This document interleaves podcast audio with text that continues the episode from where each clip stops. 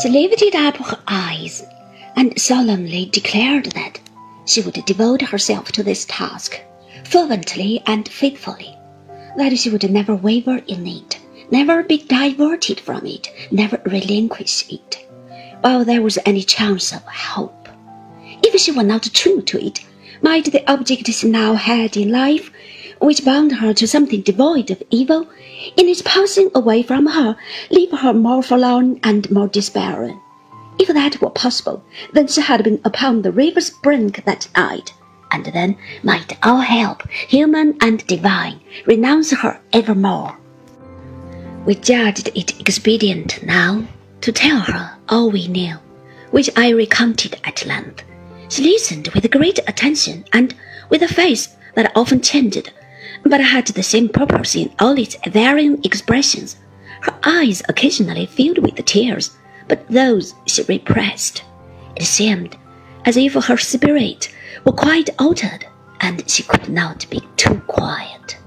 She asked, when all was told, where we were to be communicated with if occasion should arise.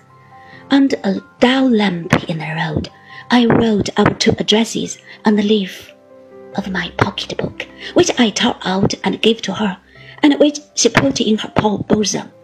I asked her where she lived herself. She said, after a pause, in no place long. It were better not to know. Mr. Peggotty suggesting to me, in a whisper, what had already occurred to myself. I took out my purse, but I could not prevail upon her to accept any money, nor could I exact any promise from her that she would do so at another time. I represented to her that Mr. Peggotty could not be called, for one in his condition, poor, and that the idea of her engaging in this search while depending on her own resources shocked us both. She continued steadfast. In this particular, his influence upon her was equally powerless with mine.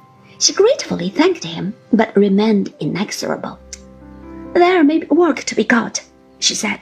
I'll try.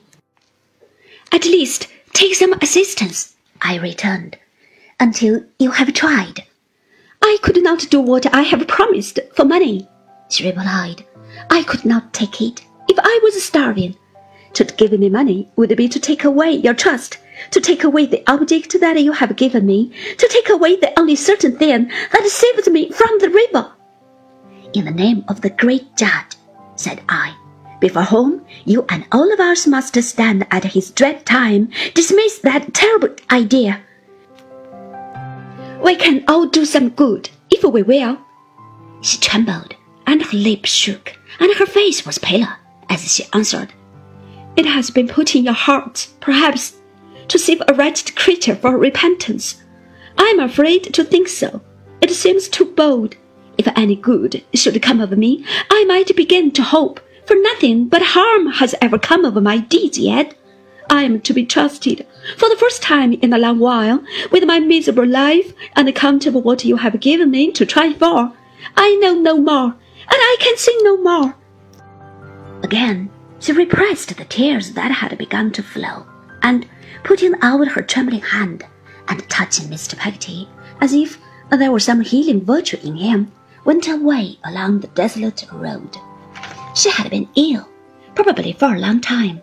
I observed, upon this close opportunity of observation, that she was worn and haggard, and that her sunken eyes expressed privation and durance.